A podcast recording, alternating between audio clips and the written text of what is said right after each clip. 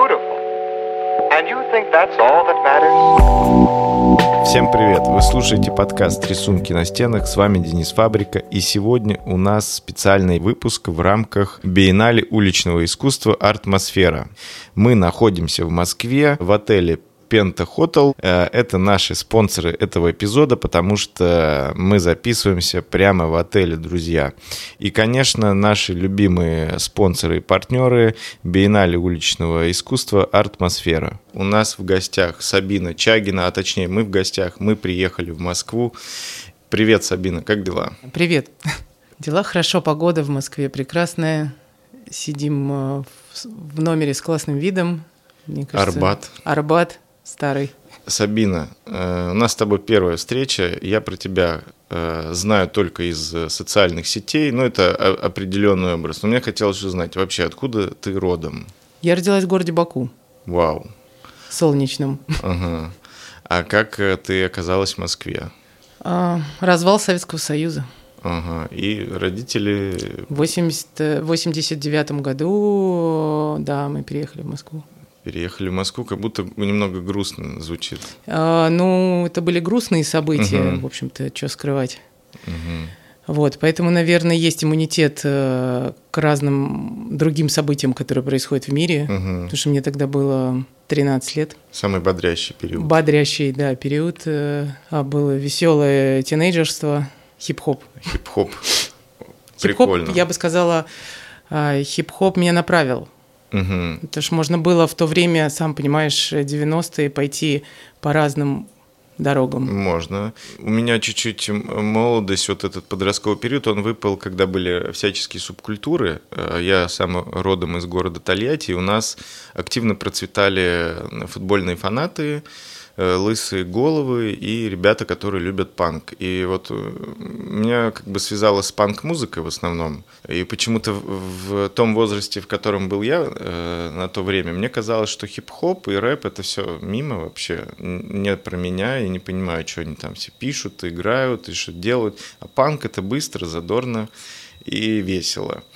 И поэтому мне интересно, как вот у тебя опыт вот этот подростковый, что э, я читал, как э, в Москве зарождалось что-то там граффити, тусовка, хип-хоп, а ты была свидетелем всего этого дела. То есть можешь вот своими глазами, может, какие-то у тебя есть воспоминания яркие из этого? Ну, на самом деле я сказала хип-хоп, но я экспериментировала с субкультурами, я даже на концерты там Red Skin сходила, то есть и при этом Э, слушала тяжелый рок и могла там посещать какие-то мероприятия для депешистов. Вот. И я думаю, что это как-то меня определяло. Я, то есть, старалась не уходить с головой в какую-то одну субкультуру, но хип-хоп, он стал мне близок по, наверное, тому, что я просто нашла друзей. Вот, мне, безусловно, в первую очередь, это же музыка, да, конечно же. И я танцевала, были, такие мероприятия Star Teenager, вот, они проходили в разных э, клубах, и даже была такая телевизионная программа, которая снималась, там можно было прийти и танцевать на телеке. Вот, это были такие соревновательные разные мероприятия, батлы. Вот, но я тогда просто только начинала, Потом, конечно, больше ушла... Начинала, ты имеешь в виду, ты ходила, смотрела? Да, да, да, ты... я не, не то чтобы там блистала на, на танцполе, вот, потому что мне как-то пробовала вообще себя в разных историях. Ну и потом, конечно, поглотила меня больше, наоборот, электронная музыка, клубная жизнь, и я на какое-то время забросила все-таки всю эту хип-хоп-движуху, угу. вернулась к ней э, в 2003 году, когда мой муж э, и его сотоварищи, они объединились и э, организовали такую группировку Flammable Beats, Uh-huh. И мы стали популяризировать хип-хоп, играть в клубах именно хип-хоп, который не звучал в то время в клубах. И я тогда поняла, что какой-то у меня случился флешбэк, я вернулась в свою эту подростковое, в свое подростковое увлечение, ну и уже с тех пор, вот Flammable Beats в, в этом году 20 лет. Офигеть. Да. Э, к своему стыду не знал про это, но возьмем на заметку, будем изучать. А, окей, хип-хоп. А, ты училась тут? На кого ты училась? Это вообще смешная история, тоже еще одна. Ну, я вообще была отличницей в Баку. И очень хорошо училась э, в музыкальной школе, училась, э, висела даже на доске почета в музыкальной школе и играла серьезные концерты на двух роялях э, там со своей а, подругой. Вот, но когда случились вот эти изменения, да, и, ну, откровенно, откровенно говоря, война случилась в Баку, вот, они, может быть, мало кто знает, потому что не было интернета, вот. Э, и, конечно, планы поменялись. И когда я приехала в Москву, я уч- проучилась там в пяти школах, по-моему. И, конечно, абсолютно потерялась, потому что не было окружения, которое, в общем, считалось бы для меня каким-то близким окружением, да, мои друзья, то есть они были такие очень, скорее вот люди из субкультуры были для меня друзья, а не те, с кем я училась в школе.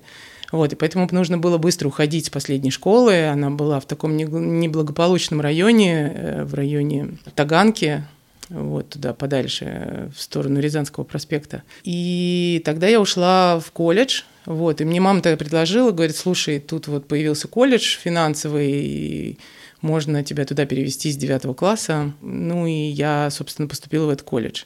Причем, по-моему, это было платное отделение, потому что я училась очень плохо. И каким-то образом из-за того, что это было платное, я туда попала. Но я не помню, мне кажется, что экзамены я сдала очень плохо. И, конечно, все три года в колледже я не училась финансам, а, естественно. Меня выгоняли, пробовали выгонять из колледжа раз пять.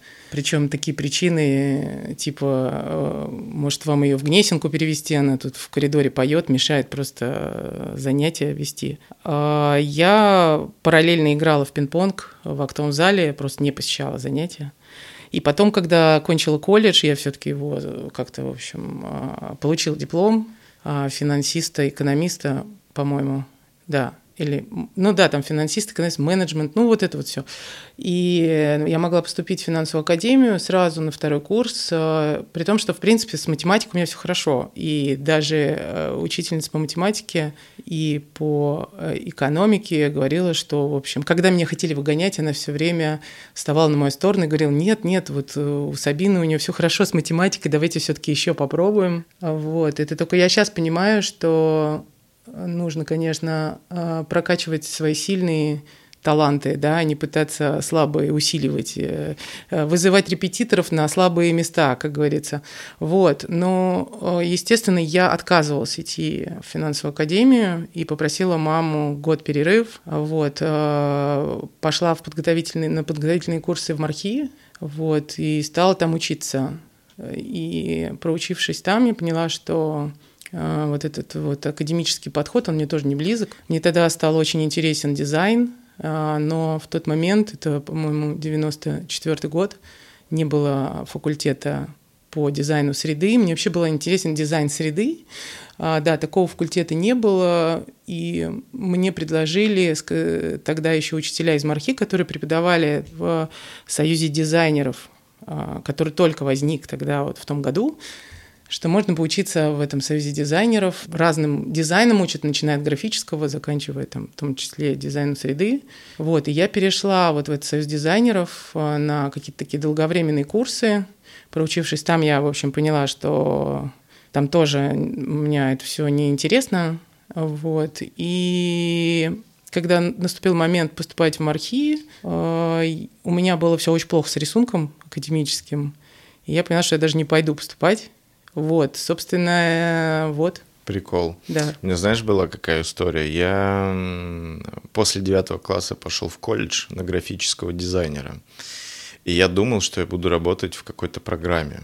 Я пришел сдавать вступительный, там нужно было стоять за мольбертом, писать куб, квадрат, еще что-то. Я пришел, и кругом, ну, какие-то одни девушки, меня это так типа, немного удивило. Думаю, а где чуваки всякие, с кем я буду общаться? Что-то там от балды я нарисовал, нарисовал конкретно. Э, мне сказали, ладно, возьмем. Я начал учиться, и меня вовлекала именно тема уже там как всегда, кто такой Кандинский, Сальвадор Дали, мы это все там делали и дипломы, и как там еще какие-то были работы, я не помню, как они правильно назывались, и, и, и делали их копии, и я начал узнать, что такое дадаизм, поп-арт, еще что-то, появился интернет, все больше стал всем этим увлекаться, и параллельно я максимально прогуливал все это, потому что э, знакомые ребята, музыканты из Тольятти сделали группу, и они путешествовали по России, а я тогда фотографией увлекался, я с ними ездил по России и фотографировал все эти их э, рок-н-ролльные концерты. И не понимал, зачем мне ходить и учить какого-то там Энди Уорхола, например, когда вот тут настоящая жизнь кипит. Э, к четвертому курсу я стал, э, наверное, занял первое место по количеству своих долгов академических вот этих сдавай, когда зачеты нужно. И мне сказали, чувак, вот ты можешь там взять перерыв на месяц и все закрыть, вот тебе время, просто закрывай и получишь диплом, ну, либо еще какие-то варианты. И я сказал, что мне этот вариант не подходит, и я буду отчисляться. Я вышел и такой думаю, йоу, осенний призыв-то начинается. Я пошел изучать туризм через неделю. Э, и у меня в итоге корочка специалист туристских услуг, ну вот организация туристских услуг. Я понимаю, почему это все сейчас мне пригодилось, то есть ну, арт-тур делать, еще что-то, знаешь, какие-то вещи такие. Да, кстати. А, и когда я туризм изучал, я уже понял, что я-то практику уже проходил последние три года. Я ездил по России, я понимал, сколько стоит отель, ну вот всю вот эту механику тонкую и сдавать практику, но я пошел первым сдавать. Как бы я год изучал туризм, но я уже как бы шарил э, за, за все вот эти телодвижения какие-то.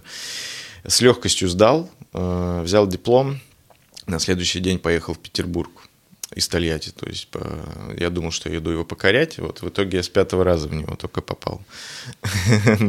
Почему такая цель была в то время. Но в стрит-арт меня занесло совсем недавно, на самом деле. Это было где-то... Я делал выставки, тоже организацией мероприятий занимался. У меня было пару товарищей, которые ходили по городу, клеили всякие плакаты. И мне это все затягивало, мне было интересно, что я хожу, там это снимаю на там, видеокамеру. И стал все больше и больше интересоваться. Там делал кому-то выставки, и и в процессе, конечно, уже знакомишься с большим количеством людей, там уже потом и экскурсии, и, ну, и ты уже понимаешь и выставки, как делать. Короче, все эти штуки впоследствии пригодились. Там, э, с, с теми же там плакатами, я помню, просто когда я делал панк-концерты, э, мою группу никуда не брали. Я играл на барабанах, ужасно, видимо, играли очень, э, и нам везде отказывали, пацанам, ну, там, по 14-15 лет, и я решил, что нам надо сделать фестиваль где мы сами выступим. Вот у меня организация с раннего возраста пошла. И я подумал, когда я сделал этот фестиваль, и выступали группы, там мы тоже выступали, я подумал, что да как будто бы можно не играть панк-рок, а можно заниматься мероприятиями. Это куда прикольнее и насыщеннее в целом, то есть какое-то настроение совершенно другое. И вот с тех пор все это э, комбинируется. Ну, конечно, сейчас музыкой никаким образом не увлекаюсь, но был такой опыт. А, э, стрит-арт мне стал интересен где-то пару лет назад, как я уже говорил. Э, я сделал одну выставку с чуваками, с питерскими художниками. Она называлась, как и подкаст, «Рисунки на стенах» в галерее там одной 3120 проходила. А, ну, знаю. Вот. Да. Э, в сентябре это было прошлого года. И фишка была в том, что это как бы уличные художники, но они все холсты там свои представляли. И я повесил в, на монтаже гирлянду, вырезал гирлянду с буквами, написал, типа, где же стрит-арт? Как бы обращаясь и к художникам, и к зрителям. Ну, люблю такие, знаешь, как бы шуточки просто вместить куда-то. И, ну, до сих пор как бы, ну, вообще все с подкаста началось в целом. Э, что-то более уже глобальное. Как у тебя вот это все? У тебя супер деятельность какая-то активная. Э, нам э, сообщила пресс-служба, что ты до 4 утра была на монтаже, и я в шоке. То есть, как бы, ну, мы приехали с дороги такие, знаешь, там немножко не сказать, что прям очень бодрые. И нам говорят, что ты, ну, типа, давай перенесем чуть-чуть записи. Вообще без проблем. Я бы не встал, наверное. Давай по порядку. Вот, эм, окей, ты училась, э, хип-хоп, и вот как вот вход, как, как он выглядел в э, сферу? Ну, я, кстати, добавлю, что у меня тоже была, кстати, группа. Я на басу играла. Но мы играли больше такой гранж. Мы White Stripes почти. И еще дискотеки в колледже проводила, тоже как диджей на двух кассетах э, сводила. Здесь на паузу ставишь, тут плей включаешь. Вот, э, то есть на самом деле музыка, она меня сопровождает постоянно, и даже непонятно, есть ли грань между музыкой и а, вот уличным искусством или вообще искусством. И, собственно, музыка меня привела в искусство. Потому что, как я сказала, вот э, в 99 году мы с Андреем Чагиным, с моим мужем, он диджей, э, ну, я не знаю, все, кто его знает, наверное, всю жизнь знают его как диджея, вот, потому что у него тоже такая интересная судьба. Э, в то же время, как и я, он бросил Щукинское училище, оказавшись однажды в тюч-клубе, он понял, что вот его призвание быть диджеем. Э, и, в общем, в 99 году мы стали вместе жить, и, в общем-то, музыка стала моя основная да, такая вот э, история, которая меня интересовала.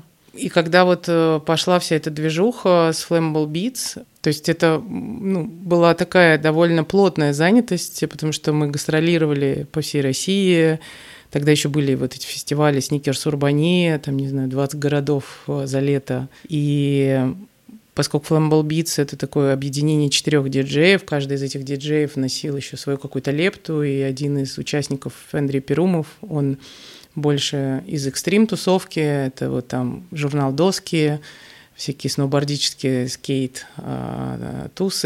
И, естественно, вот во всех этих тусах а, мы играли. На всех джемах, каких-то контестах, там, в общем, лагерях сноубордических и так далее.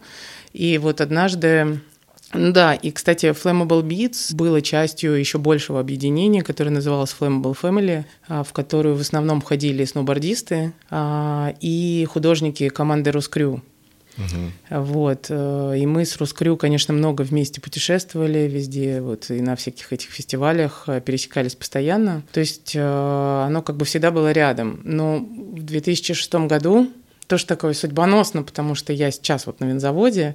Так вот, в 2006 году э, Андрея пригласили играть э, на открытии винзавода. Вот, и было интересно, потому что вообще в тот район мы никогда не заезжали, вот в район Курска и туда подальше, потому что это такое было, в общем, зона отчуждения. И мы даже не понимали, как туда дойти, там, в какую сторону идти. И мы приходим с Андреем э, на очередное какое-то вот выступление, и я вижу просто, что там, там около ста художников э, раскрашивают стены винзавода, абсолютно разные, там, с разными какими-то стилями, с разным каким-то подходом.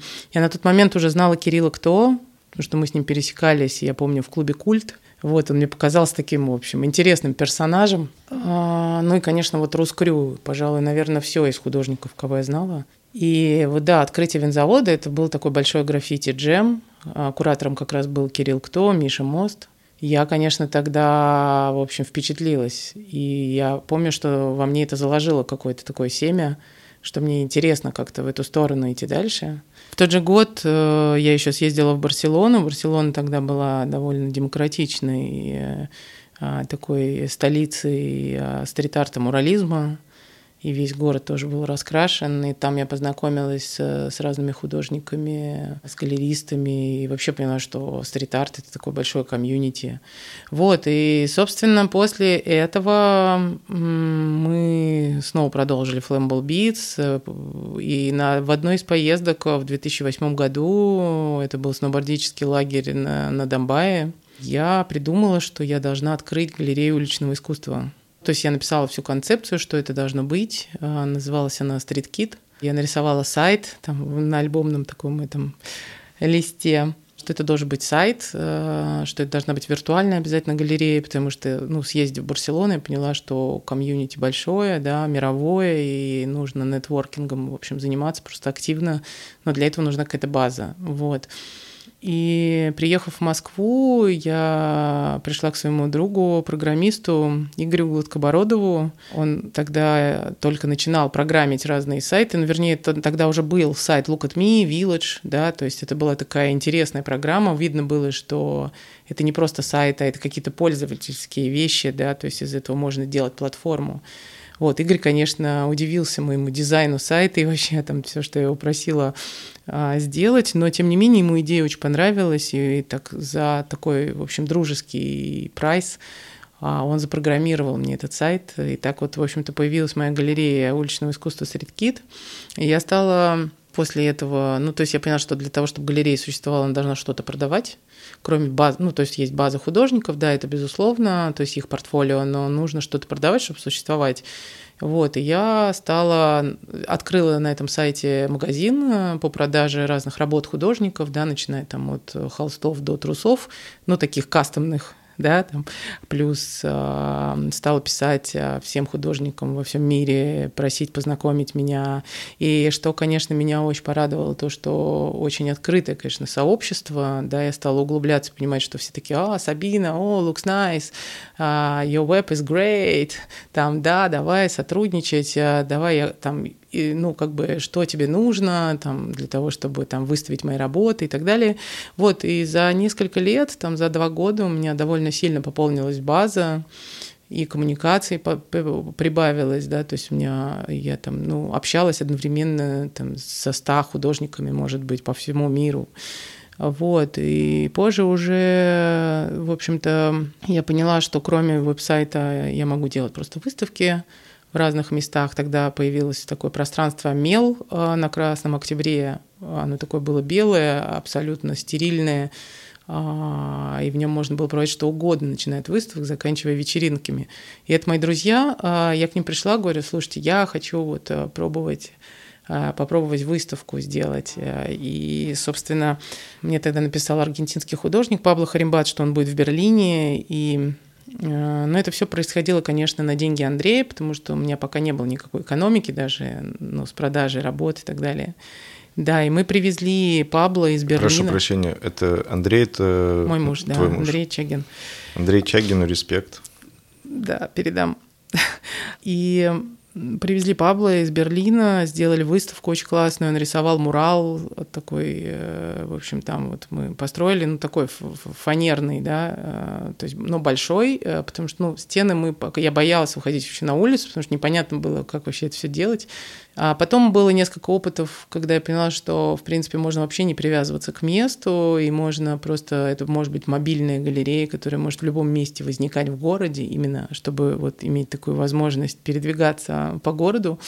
Я переделала стандартный парник, то есть просто переделала его конструкцию, сделала более высокий э, вот этот вот изгиб, и этот парник специально для меня, там садовники, они как-то, которые занимаются вот этим оборудованием для сад, садоводчества, они мне его пере, пере, переделали. И у меня был такой складной парник, который я могла раскладывать там, в любом месте и делать выставки. И мне стали присылать работы со всего мира. В общем, в какой-то момент у меня вся квартира была завалена этими работами. И э, я выставляла этот парник в разных местах, там на Face Laces э, или там где-то просто на улице, да, там э, могла его разобрать, выставить, провести выставку, закрыть и сложить и увезти на газели. А у тебя была какая-то поддержка еще там людей или? Не, ты... не, нет, нет, вообще никакой, ничего, не продаж тоже было не особо. А, продавалось хорошо мерч художников. Ну, то есть холсты никто не покупал, графику тоже, там никакие, ну, продавались дизайнерские игрушки, мерч, ну, шматье, ну, вот всякое такое. Но это тоже не хватало. А, я, я сделала а потом выставку в арке, там же на Красном Октябре, просто вот в арке в обычной уличной, вот, и там это был как раз, по День города, и, это, и вот эту, в ту арку посетило очень много людей, там несколько тысяч, вот, и но это тоже все было такое, ну, развлекательно-показательное. А денег есть, не приносило Денег еще. не приносило, И нужно да. было уже концентрироваться, Ну, нужно да? уже было, да, потому что Андрею было тоже довольно тяжело тащить вот э, этот весь, э, назовем это, бизнесом. Вот. Хотя он довольно а, много играл в тот момент, и хорошие у него были гонорары, но, в общем, как-то... И в десятом году родился наш первый ребенок, сын Нима, и, конечно, стало тяжеловато, да, там нужно на ребенка деньги, и тут еще это галерея, в общем. И я... Как ты совсем справлялась? Я просто пока слушаю, я не представляю, это же очень много ну, времени, сил твоих, ресурсов. А, ну да, ну слушай, я, честно говоря, горела этим делом, мне все, меня, меня вдохновляло то, чем я занимаюсь, и это, я считаю, что ключевое, да, что, в общем-то, мотивирует э, людей э, продолжать несмотря ни на что, вопреки всему, там, трудностям и так далее. Меня просто еще со времен 90-х, э, вот когда у меня была такая активная клубная жизнь светская, а, конечно, появилось очень много знакомых, приятелей, друзей. У меня такой довольно широкий круг общения. И, конечно, а, ну, помогают знакомые, друзья, связи, это вот угу. точно, да, то есть такие, э, ну, как бы находиться постоянно в своей этой горизонтали, и если вот у тебя здесь трудность, ты знаешь, кому позвонить, чтобы тебе там кто-то поддержал или помог. Вот. И, и в свою очередь я тоже стараюсь, там, если нужно кому-то чем-то помочь, э, в общем, всегда отзываться на эту, на, эту, на эту просьбу. Но когда родился Нима, я подумала, что, наверное, стоит все-таки открыть, не носиться больше с этим парником, потому что, ну, логистика сложная, ну и вообще организация сложная. И мы решили открыть э, офлайн галерею Вот тогда еще только появился дизайн-завод «Флакон», и я, по сути, была его первым резидентом. Вот. Э, мне предложили маленькое пространство, 25 квадратных метров. Потому что, да, я, ну, я сказала Андрею, что давай все таки какое-то будет место, да, и пусть будут там люди какие-то, которые там будут сидеть, э, ну, типа консультантов. Ну, потому что я уже сама не могла. Я сидела с ребенком, кормила его грудью до двух с половиной лет. вот, то есть мне было вообще не до галереи. Когда мы открыли эту галерею, она, конечно, стала лучше. Ну, то есть это уже какая-то системность пошла, с одной стороны. С другой стороны, она стала тащить свои расходы, да, аренда, зарплаты и так далее. И, если честно, я уже в какой-то момент собиралась все это закрывать. И именно в этот момент э, мне позвонил мой приятель Федор Павлов Андреевич, как раз вот из из мира 90-х, такой активный э, культурный деятель, который занимается, ну, наверное, всем, чем возможно, начиная от э, театральных постановок, заканчивая собственными перформансами. При этом у него э, до сих пор есть то агентство, в котором я в 98 году работала, агентство Марка. Вот, и мне позвонил Федор э, и сказал, слушай, Саб, тут, в общем, департамент культуры, у них есть запрос на стрит-арт, и нужен куратор, кто сделает фестиваль. Вот, и я, конечно, для меня это был таким шоком, потому что я уже привыкла, что никому ничего не нужно, и тут вот сразу департамент культуры, сразу фестиваль, еще там, ну, запрос, типа 150 муралов, вот, и... Немало. Я, да, я, ну, как бы, я, ну, естественно, пришла на эту встречу, там, долго думала еще, причем, как, как выглядеть нужно в департаменте uh-huh. культуры, то есть мне, вот, я пыталась понять, как это, это же для меня это был абсолютно а, другой, чуждый мир, вот, но оказались приятные все ребята там, это была команда Капкова, вот, э, такие все молодые, бодрые, такие, ой, да, давайте там, что, хип-хоп, там, да, давайте концерт, вечеринка на улице, давайте там мобильные вечеринки там и так далее. Ну, то есть просто видно было, ну, то есть в тот момент я считаю, что случилась культурная революция в Москве. Это вот 12 13 14 год. То есть э, просто все, кто все из подполья вышли со своими совершенно безумными, утопическими, казалось бы, идеями, но они их стали реализовывать и, в общем-то, менять культурную повестку в городе. Вот, и мне сказали, что да, вот, э, вы знаете, тут вот сейчас а, запретили рекламу наружную, появилось очень много брандмауэров, город стал какой-то такой блеклый, серый или такой какой-то однообразный, и мы подумали, что, может быть, вот э, стрит-арт, он может его изменить. Вот. Но и тут, конечно, важной ключевой вещью стало то, что я там к тому моменту уже пять лет со своей галереей имела огромную базу художников, со всеми перезнакомилась. И я, конечно, сразу стала, в общем-то, списываться со всеми, созваниваться и говорить, что вот есть такой запрос, а можешь ли приехать, потому что а, этот фестиваль нужно было сделать за три месяца. Вот, конечно, объем 150 муралов это ну нереально. Вот, и поэтому мы там придумали разделить его на несколько этапов, а, и чтобы это были не только большие стены, но там и маленькие, и средние, и какая-то у нас там, в общем, была концепция по тому, что мы делаем э, эти работы в разных районах Москвы и так далее. Да, и, в общем-то, все отозвались, художники, там, Сабина, классно, давай, да, но потому что российских художников на тот момент было там единицы, кто мог сделать большие монументальные работы, вот это, ну, по сути, вот участники ЛГЗ «Лучшего города Земли», так назывался фестиваль, это Дима Аскель, Лука, Толя Какуи, А, и Рустам Кьюбик, в общем-то, начал свою карьеру как раз э, на нашем фестивале. До этого у него не было такого опыта. Да и, пожалуй, все, наверное, я надеюсь, я никого не забыла. Ну и вот Илья Слэк, э, Петро, они делали маленькие работы. Ну, то есть там на трансформаторных будках. Угу. Вот. Э, в основном иностранцы, да, и они все с удовольствием приехали, и это такой был, в общем, по выхлопу, то есть все международные СМИ писали о том, что Москва стала там столицей стрит-арта, и, в общем... И ты все курировала? Я это все курировала, да, я, конечно, продюсировать это все не могла, и поэтому, ну, меня судьба свела с Юлей Василенко, это девушка, которая в тот момент работала в Faces Laces, да, продюсером, и э, я поняла, что нужен, нужен сильный продюсер на такой проект, и вот так мы с Юлей познакомились э, вот на этом фестивале. Ну и уже сделав этот фестиваль, когда он там закончился, художники стали нас спрашивать, там, типа, а какой сайт, а где посмотреть работы, и стало понятно, что о, там, на сайте куль... Департамента культуры уже там какой-то не лучший город Земли, а лучший город зимы, и там уже коньки, там уже там еще какая-то другая повестка, да, там, там не знаю, а, Рождество.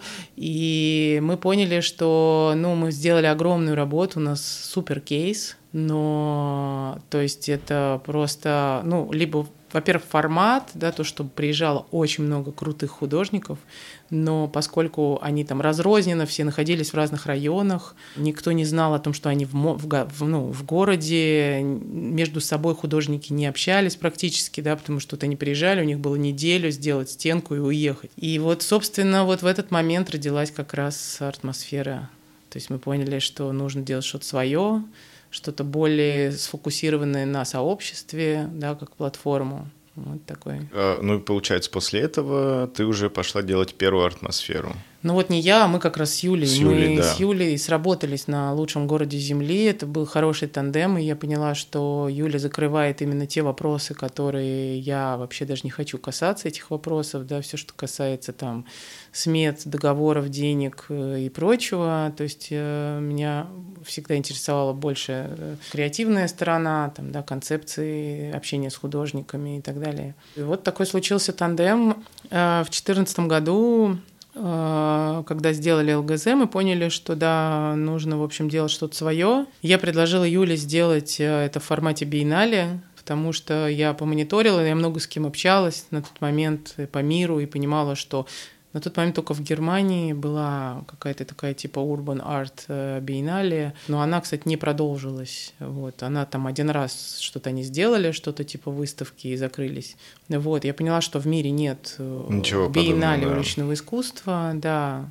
Но это вообще такой... У меня всегда была такая история, что у нас даже с Флэма было это было. Да, были люди, которые играют хип-хоп, безусловно, там, да, буги, крю и так далее. Но никто не играл хип-хоп в клубах да, когда мы пришли в клубы, пропаганда, солянка и прочие со своим хип-хопом все такие, э, ну, на техно, на хаосе такие на нас смотрели, типа, что это вообще постоянно текст какой-то идет. Вот, читает мне кто-то в ухо. Вот, то есть э, я сейчас уже понимаю, что, ну, если ты хочешь э, что-то такое э, запустить, какую-то волну, наверное, все-таки стоит подумать, чего нет вообще, и делать это.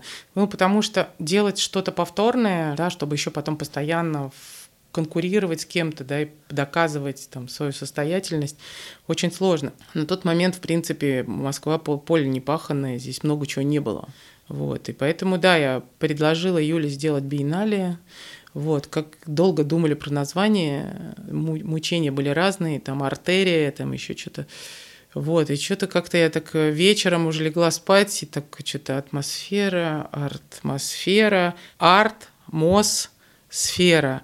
И все, у меня сложился пазл, э, вот, я там помню ночью прям в чат там Юля типа атмосфера, она да, вот, но долго еще обсуждали с двумя S или с одной, и тогда у нас вот арт-дирекшеном занимался Женя Желваков, да и по сей день, он, в общем-то, вот этот ферстиль э, со смайлами, это его заслуга, он вообще, конечно, гениальный просто человек, вот, и он делал, кстати, все афиши Flammable Beats, то есть, ну, наверное, вот да, он с нами 20 лет. Вот, и, и Женя что наставил, говорит, нет, нужно с двумя «с». Да, то есть мы все думали атмосфера с одной «с», да, как вроде такая подмена понятия, а что это именно МОЗ, что ну, московская. Подвязка, да. да. Вот, и все, стали рисовать быстро там ферстиль и так далее. И ну, понятно было, что нужны деньги. Вот э, самые любопытные, да, у вас вы приняли решение, придумали название. Придумали название, но дальше что? Ну, нужно, соответственно, как в любом проекте, ты пишешь э, концепцию, презентацию, что ты хочешь сделать.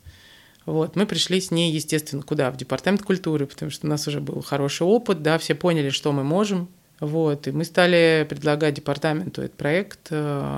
Ну и вот, э, ну, сложный момент, потому что Капков, по-моему, в 2015 году ушел, и 2014 год, видимо, был какой-то такой переломный. Долго объясняли, в чем разница лучшего города Земли и атмосферы, о том, что это работа с сообществом, о том, что нужно людей знакомить, нужно, нужна какая-то перспектива, нужно привозить сюда кураторов, нужно знакомить наших художников с кураторами, и что на лучшем городе Земли у нас даже не было художников, которых мы можем ну, пригласить в проект, да, их было там четыре вот, э, а должно быть 40. Да, кстати, важный момент, что когда вот я пришла в департамент культуры в 2013 году и увидела смету проекта, я увидела в графе «художник ноль». Собственно, считаю своей заслугой то, что вообще художникам стали платить деньги за их работу, это вот случилось тогда. Потому что я сказала, я не буду делать проект, где у вас в графе стоит ноль и нет гонорара у художника, но при этом есть гонорары у всех.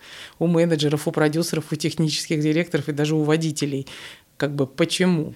Э, и я долго отстаивала это, прям, ну, были, была жесткая схватка. И причем отстояла, я помню, тогда, ну, у нас тогда еще все было такое в долларах, потому что было много иностранцев, э, но у нас иностранцы и российские художники получали в среднем 5000 долларов за фасад. Это довольно много. И сейчас тоже немало. Да, ну, то есть и там еще одна из вещей, которую мне пришлось тоже отстоять, это не ставить логотипы на работы, потому что когда я только пришла в проект, он уже чуть-чуть начинался. И там были разные деятели от искусства, которые пытались э, подмазаться, видимо, таким образом. И они э, на а, муралах ставили логотип э, герб Москвы угу. и еще там логотип спонсора. То есть у меня просто был инструмент, они понимали, что если я сейчас уйду с проекта, его не сделает больше никто, ну, потому что просто таких сумасшедших, видимо, нет. И вот я сказала, что мы не будем ставить логотипы, и мы, мне вообще все равно, как вы там с партнером договорились, о чем мне вот как бы и я тогда предложила вот эти экспликационные таблички на фасады, где вот как раз мы можем всех упомянуть и все логотипы поставить. Ну так вот, возвращаясь в 2014 год, а здесь как раз была еще разница в том, что Биеннале не может платить гонорары. Это такой большой культурный проект, который выводит художника, да, то есть он не просто занимается благоустройством среды, декорацией, да, этой среды, как вот, собственно, было в лучшем городе Земли, да, решалась эта задача просто, ну, благоустройства, да. да. Вот, и, ну, много было вот разных аргументов. В итоге все-таки департамент решил нас поддержать, за что им огромное спасибо, конечно, потому что такой пилотный проект никто бы не сделал, и стоимость его порядка там 25 миллионов. Но они как э, ключевые, получается, партнеры были, или вы все равно искали Нет, это еще... был про... мы не смогли уже ничего найти, потому что у нас так все было плотно, вот по времени. Это был проект департамента культуры, угу. вот, и мы были там, скажем, такой управляющей компанией. И сделав первую биеннале, она проходила в ArtPlay как выставка, и здесь тоже было важно делать это именно выставка, да, вот то, что ты говоришь, э, где здесь стрит-арт. Это был самый популярный вопрос во всех интервью. Подождите, у вас биеннале очень а где стрит-арт? То есть нам важно было, ну то есть про, проделав какую-то исследовательскую работу, аналитическую, да, я поняла, что все художники, э, которые у нас работают активно на улицах, э, они зарабатывают в основном э, тем, что рисуют заказные росписи, да, там, Оформлением. в фитнес-центрах, да. да, и в прочих. Как бы вот эта оформуха, это было как бы основной доход. Он был не маленький, ну, то есть не сказать, что они там бедствовали, да, но в целом их как бы творческий потенциал, он с каждой вот этой оформухой, он как бы э, уходил на нет, да, потому что когда ты там рисуешь, я не знаю, Карлсона, звездочки, цветочки, а тебе уже просто до своей работы, ну, просто не остается энергии и ничего. И поездив по некоторым мастерским, я поняла, что очень многие художники, кроме того, что они там могут сделать кусок на улице ночью, да, они много делают интересных работ в студии. Вот это там начиная от холстов, заканчивая там вышивкой какой-то, да. И мне захотелось именно эту сторону просто показать. этих художников. Поэтому э, это как бы цель, цель атмосферы изначально это там утвердить э, вот этих художников уличных э, и уличное искусство как часть, неотъемлемую часть, я бы сказала, современного искусства. Потому что эти художники, они не были внутри арт-сообщества. О них никто не знал. Но знали Кирилла кто, я думаю, там, да, Мишу Моста, вот, ну и все. Вот, сейчас э, ну, мы сами видим, какое количество художников, да, выставляется в музеях, галереях и так далее, и путешествуют там по миру, представляя Россию там в других странах. Вот, и вот это была вот основная цель. Далее э, стало понятно, что когда мы стали считать бюджет, мы поняли, что, ну, конечно, у нас всегда присутствовали иностранцы, да, потому что, ну, откровенно говоря, еще в 2014 году нечего было показывать. И когда мы стали считать бюджет, мы поняли, что мы не можем привести работы, мы не музейная институция. Даже при наличии партнера Департамент культуры мы просто ну, никак не можем, у нас нет на это права. И тогда мы придумали привозить художников. Так родился уникальный формат вот этой резиденции – да, то есть мы просто поставили в бюджет больше на проживание, а больше на питание и, ну, как бы на приезд художника, то есть он приезжает не просто на открытие формально тут открыть свою работу, которая в ящике приехала, а он приезжает на две недели, пожить в городе, поработать, походить в мастерскую, познакомиться тут с кем-то, потусить на вечеринке, там, да-да-да, и так далее. И э, потом мы поняли, что это стало фишкой, вот, потому что, ну, посещая другие биеннале наши, мы там видели, да, что там выставляются какие-то работы, которая была еще там и тут, да, то есть это менее такой, что ли, сайт-специфик формат. Это любопытно, потому что Ранее думал, что в целом э, такие, условно, фестивали там, современного искусства так все устроены, что там, например, в Тюмени делают, да, привозят чуваков, там они размещаются. Ну, это если ты про муралы говоришь, а мы-то выставляем да, выставку это... с инсталляциями, со скульптурой, там, с объектами, с а, видео иногда работами, и это, ну, просто невозможно разметиться. это нужно прям погружаться. У нас, например, в 2014 году была керамика, то есть это была специальная керамическая мастерская, в которой три художника работали. Было две столярные мастерские, в которых делались ассамбляжи. Была мастерская, в которой рекламные разные материалы изготавливаются, и там работали художники с баннером. Ну, то есть это просто разный формат. И тогда, в общем, да, появилась вот эта фишка основная, которая вообще легла в основу, да, то есть такая глобальная резиденция. Вот на первой биеннале было всего где-то 80 художников, из них половина была иностранцев, а половина россиян. И, конечно, когда мы открыли ее, мы поняли, что такое вот это 80 художников плюс где-то 20-30 э, кураторов со всего мира приехали там с лекциями и так далее. То есть это 110 человек у тебя на мероприятии, это только приезжие. Вот, и это, конечно, и ста... мы поняли, что да, мы сделали платформу, мы перезнакомились там все со всеми, и там буквально сразу после биеннале Марта Купер, например, там легендарный документалист, она познакомилась там с итальянским куратором и сразу после атмосферы полетела в Италию. Марат Морик, например, сразу после атмосферы познакомился там с организатором фестиваля в Лодзе в Польше и поехал делать туда мурал и так далее. То есть это вот, ну, все стало работать, такой стопроцентный нетворкинг. Вот. А на следующий год, когда мы поняли, что, ну, биеннале, ну, как бы идея биеннале еще была в том, в системности, да, то есть одно дело ты делаешь просто фест, сегодня можно делать, завтра можно не делать, там, ну, как пойдет. То биеннале ты не можешь не делать, тебя раз в два года вот как бы берешь и делаешь кровь из носа. И в следующем году, вот как раз когда уже ушел Капков, мы пришли в департамент культуры, ну даже как следующий, когда мы уже сделали в начале 2015 года, мы пришли, говорим, ну что, как бы надо готовить следующую биеннале, все круто, прошло, давайте. Они такие, ой, нет, слушайте, у нас сейчас как бы новая повестка, у нас тут, в общем, сейчас больше традиционное искусство, классическое, в общем, что-то не до современного.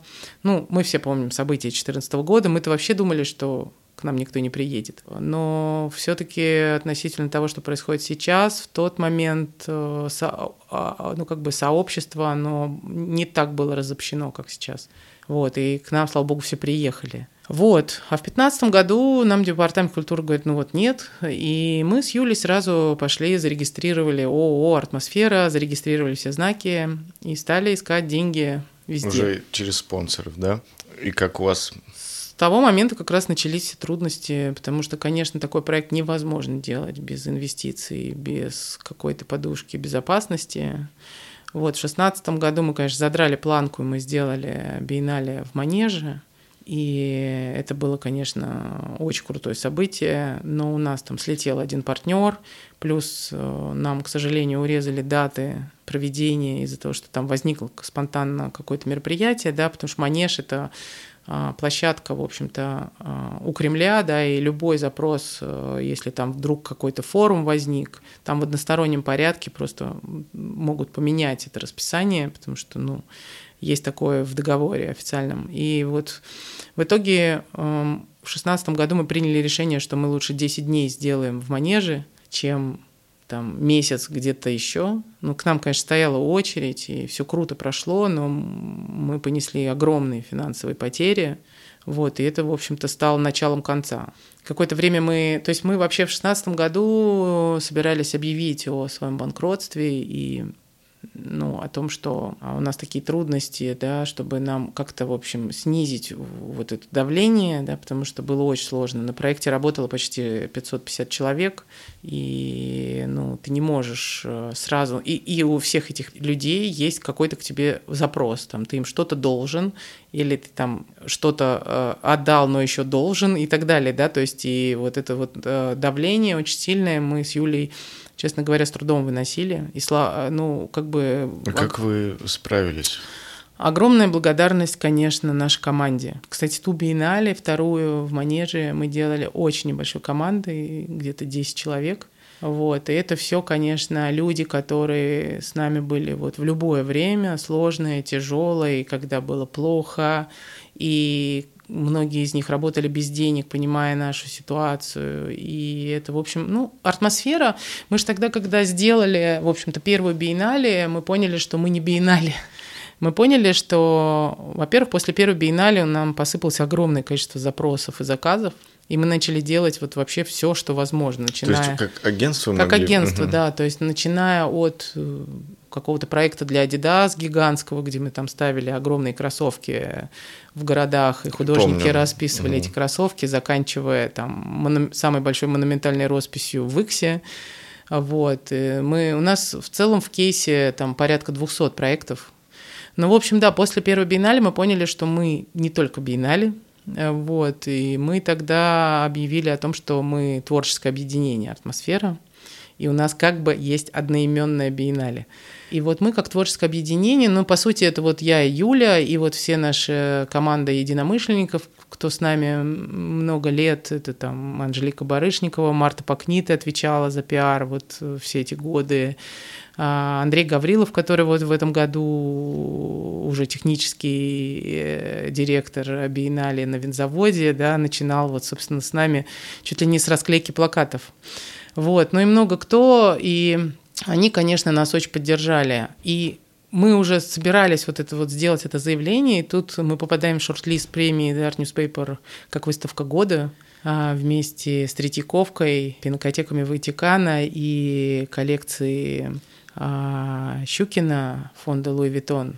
И вот мы третьи. И мы такие, ну как это вот тут сейчас объявить, что у тебя все а, плохо, и просто вот пообщались с командой, да, вот там, которая нас поддержала, сказали, давайте, нет, давайте вот сейчас просто начнем а, больше работать, больше делать проектов, и мы вывезем. Там Даша Цибульская, вот, например, а, сестра Юли нам очень сильно помогала, всегда поддерживала всех проектов, как руководитель проектов, как продюсер.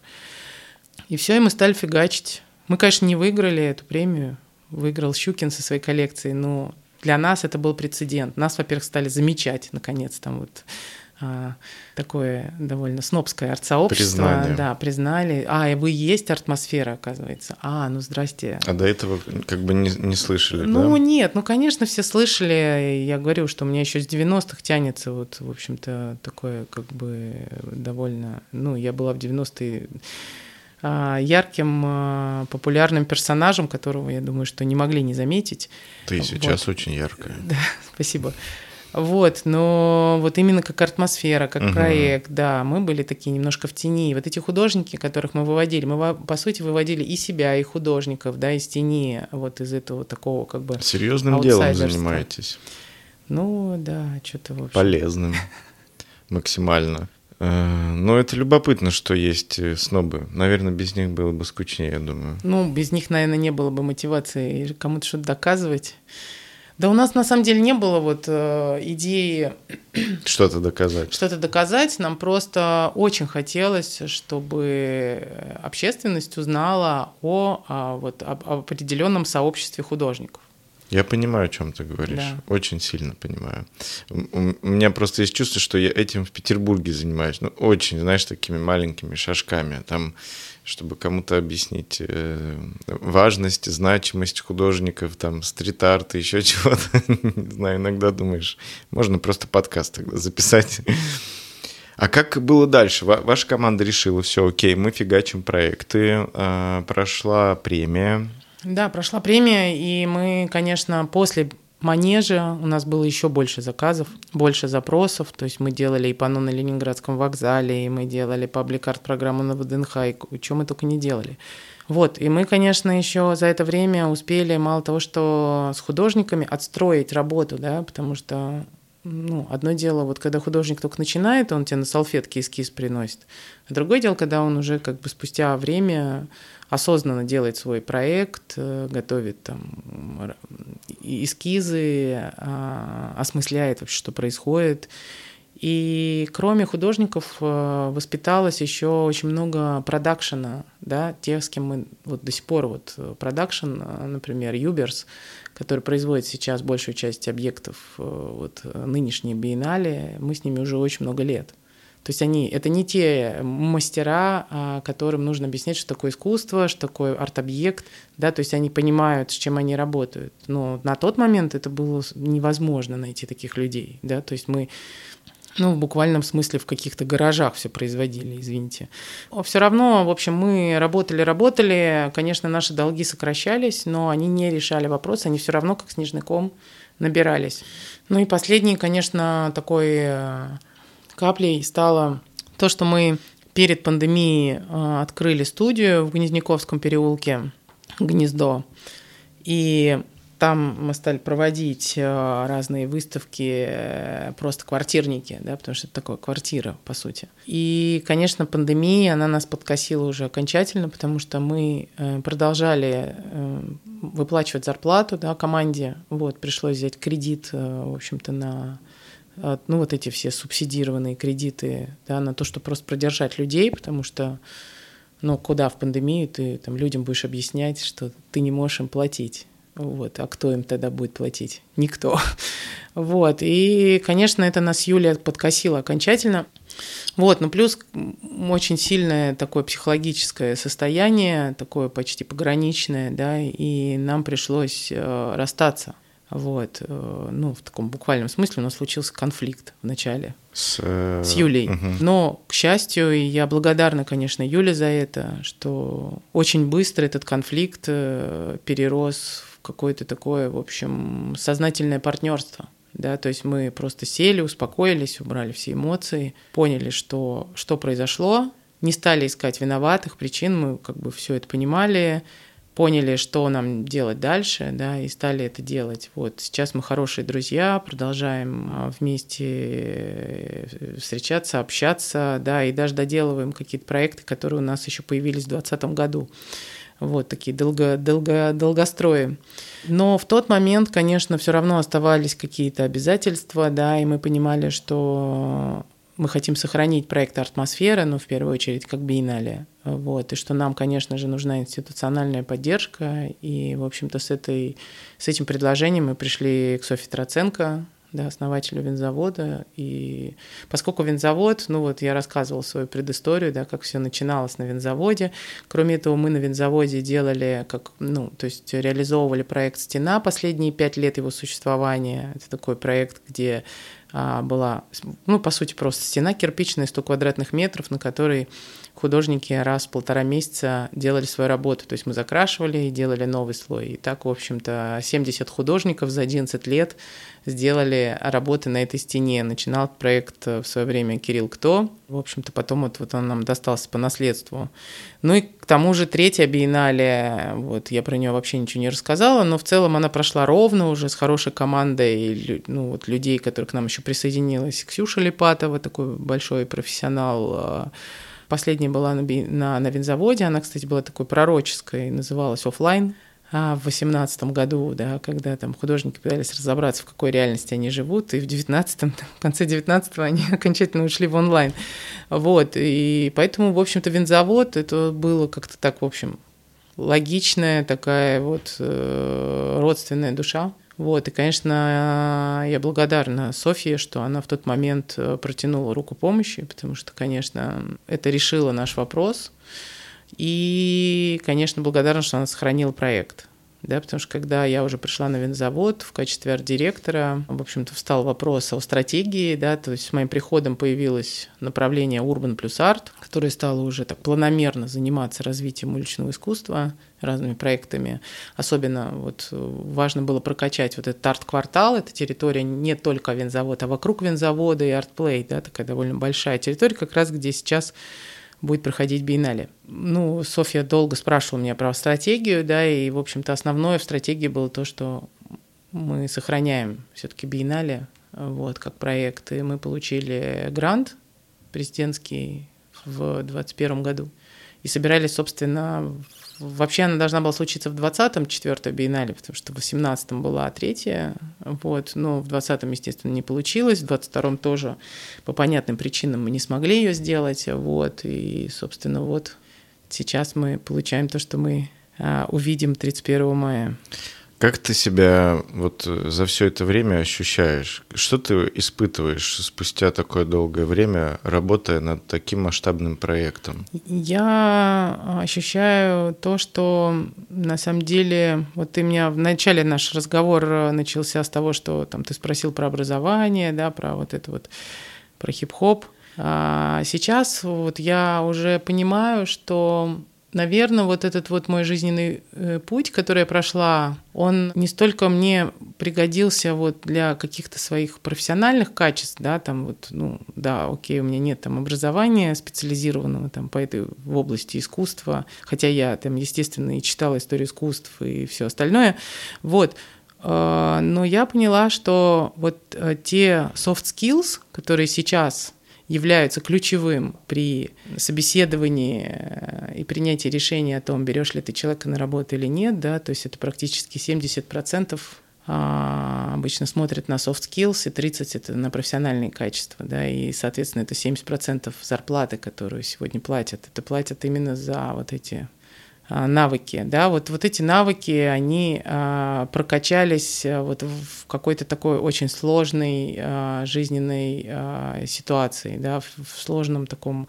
жизненном пути, и я, конечно, благодарна вот все, всем, а, всему этому опыту, да, потому что эти soft skills, они не прокачиваются, это не как в качалку, а, пойти и накачаться. Вот, то есть это вот такая органика, да, умение работать с обстоятельствами, умение брать на себя ответственность, да, то есть не перекидывать ее на рядом стоящего, а критическое какое-то мышление, да, в любой сложной ситуации. А вот оно, в общем-то, помогает.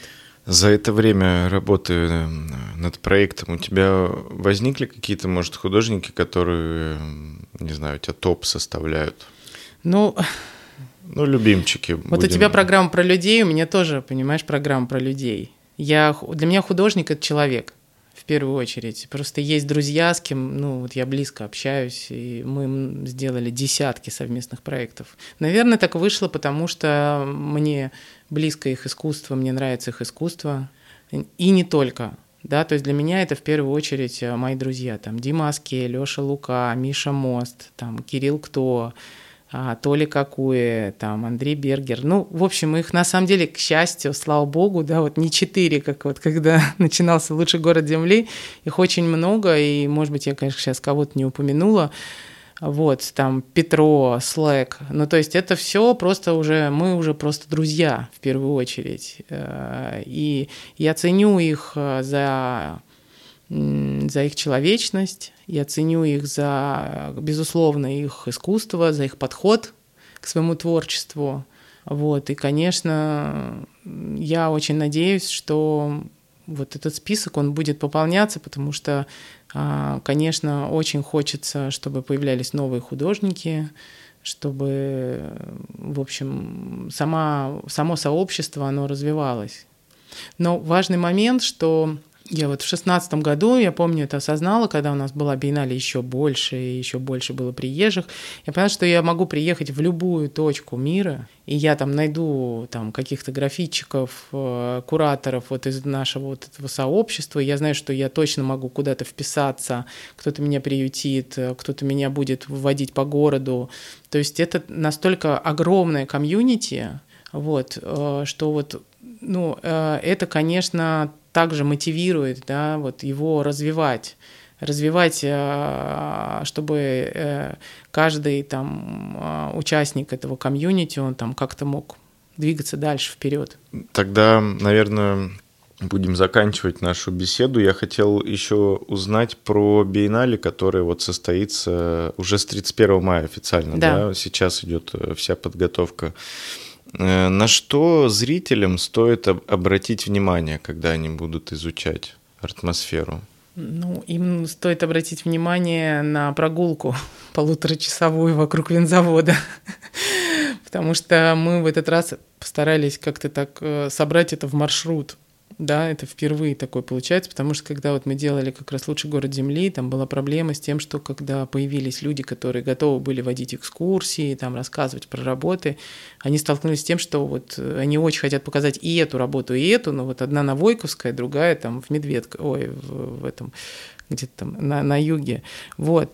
Сейчас а, мы как раз постарались сделать так, чтобы это а, была такая цельная общая выставка, чтобы один проект перетекал в другой. И это просто такая приятная прогулка. А вот. У вас будут какие-то гиды или? У нас а, будут экскурсии. А, кроме этого, у нас есть аудиогид, есть карта, и каждый человек может а, сам просто гулять, э, слушать аудиогид или смотреть по карте, ориентироваться, куда ему идти дальше. Вот, ну или можно просто записываться на экскурсии Супер. Сабина, спасибо тебе большое за разговор, что ты уделила нам время. Спасибо же за привоз. Максимально рок-н-ролльно выглядит все. Спасибо вам, что пригласили, потому что я понимаю, что вот на самом деле вот этот формат, он у меня самый любимый. Вот я, конечно, там даю интервью и на телевидении, и на радио, но вот подкасты — это просто максимальный лайф. Вот, и вообще, мне кажется, душевно пообщались да. субботним утром. Это правда. И что, друзья, приходите на атмосферу. Все ссылки, все слова благодарности будут, э, конечно же, в описании к этому эпизоду. Э, на этом все. Всем пока.